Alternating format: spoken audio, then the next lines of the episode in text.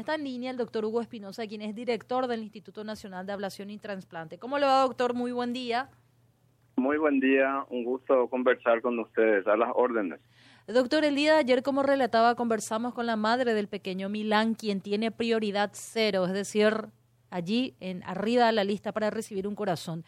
Lo que nos mencionaba la madre realmente nos sorprendió porque nos decía ella que logró enterarse eh, estando ella allí en el hospital Acostañú, es que en cuatro oportunidades hubo donantes para Milán, pero familiares de ya las personas fallecidas se negaron, rechazaron que su familiar fallecido sea un donante de órganos. En este caso, doctor, ¿cómo se procede? La última palabra la tienen los familiares, eh, pese a, existir la ley Anita, pero reiterar que esto recién rige para personas mayores de 18 años. Exacto, sí, sí. Pero no, yo, yo leí esa información ayer que creo que dijo la madre, pero en realidad, para, para ser honestos, no, yo no conozco esa historia, ¿verdad? Lo que sí ocurrió es que tuvimos hasta ahora cinco donantes en lo que va el mes de enero. Desde el primero de enero hasta la fecha en realidad son seis exactamente, pero cinco eh, donantes que hemos este, podido tener el consentimiento de la familia, hacer las ablaciones pertinentes, pero cuatro de ellos, los primeros cuatro, son personas de más de 50 años y solamente hemos validado córnea por las enfermedades de base que tienen estas personas fallecidas. Es el primer punto, o sea que no conozco esa historia que relata la, la madre, ¿verdad? El quinto, el quinto, el quinto donante que tuvimos fue el jueves 11, eh, 11 a la noche, un señor joven y eso sí hemos eh, extraído órganos y siempre cuando hay un operativo nosotros eh, cuando hay una donación confirmada en muerte encefálica y la familia ya de acuerdo siempre avisamos a todos los grupos porque eso ya tenemos todo estandarizado en los grupos de hay un grupo de WhatsApp en el cual nosotros enviamos toda la información del paciente que ha donado, o sea, del paciente que vamos a ablacionar, le llamamos nosotros en términos técnicos, y todos los grupos evalúan el paciente, la edad, el grupo de sangre, el peso, el tamaño, el estado del corazón, si es para corazón, el estado del riñón, etcétera, etcétera, ¿verdad? Y eso es lo ocurrió, ocurrió el día jueves.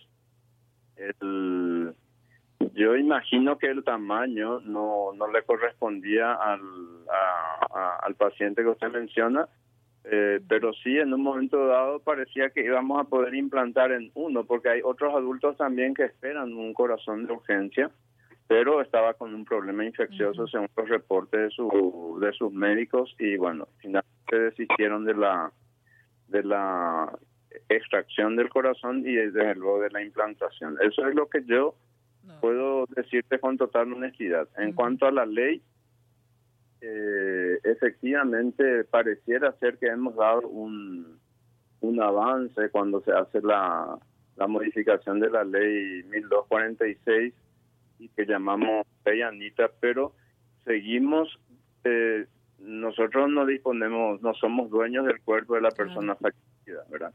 Entonces seguimos informando a la familia falleció, confirmamos la información de que falleció en muerte encefálica, porque esa información inicialmente le dan los terapistas.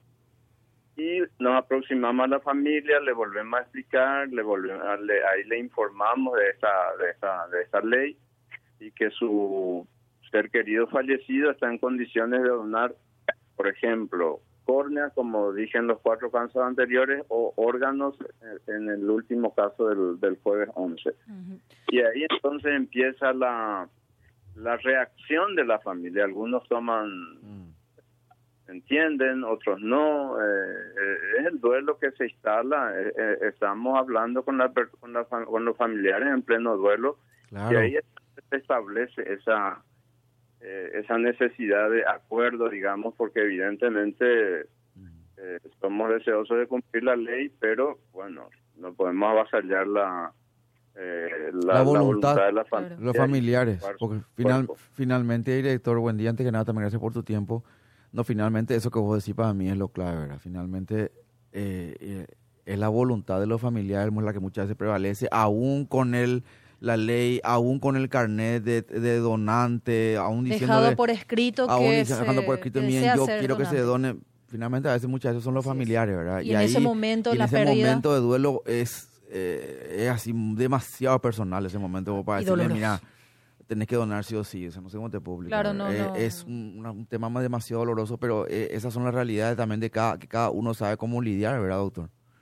Pero fíjate, fíjense que cuando el fallecido tiene un, un carnet donante que diga sí soy donante o le haya dicho a su familia, eso ayuda muchísimo. Y en general, mm. este tipo de situaciones no tiene tanto tanta complicación para el ah, acuerdo familiar. Ahí se respeta un poco más. que cuando falleció y bueno, ellos nunca hablaron del tema, no se sabe eh, cuál es la voluntad del fallecido, vamos a decir, entonces ahí es donde se complica, ¿verdad?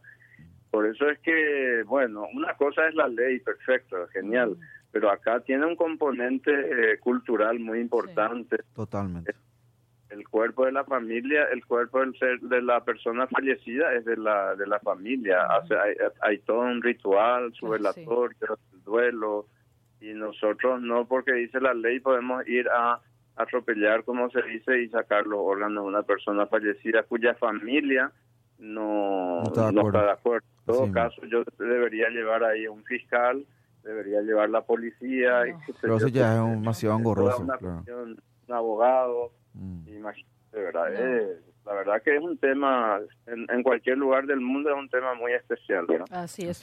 Doctor, agradecerle justamente, queríamos entender un poco más tras el caso de Milan Alexander, bueno, cómo funciona la ley Anita, reiterar y recordar la importancia de la donación de órganos. Aquí el objetivo no es satanizar ni condenar para nada a las familias que, eh, que, que, de igual manera eh, entendieron la situación del pequeño Milán, pero obviamente se respeta la, la, la voluntad de los familiares. Así es que, doctor, muchísimas gracias por, por su tiempo. No, al contrario, al contrario, las órdenes siempre. Y no, una, una aclaración que me parece muy importante. El, el, Ministerio de Salud, el INAT, no pide para una persona, porque eso después se, se, se, ve a quién va a corresponder de acuerdo al grupo de sangre, al tamaño, a las características del, del, del fallecido y del que espera.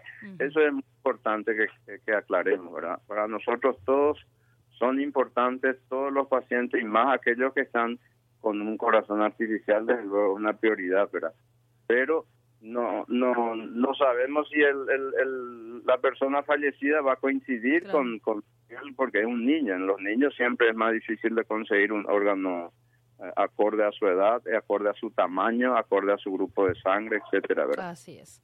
Muchísimas gracias, doctor. Un abrazo, gracias. Doctor Hugo Espinosa, director del Instituto Nacional de Ablación y Transplante.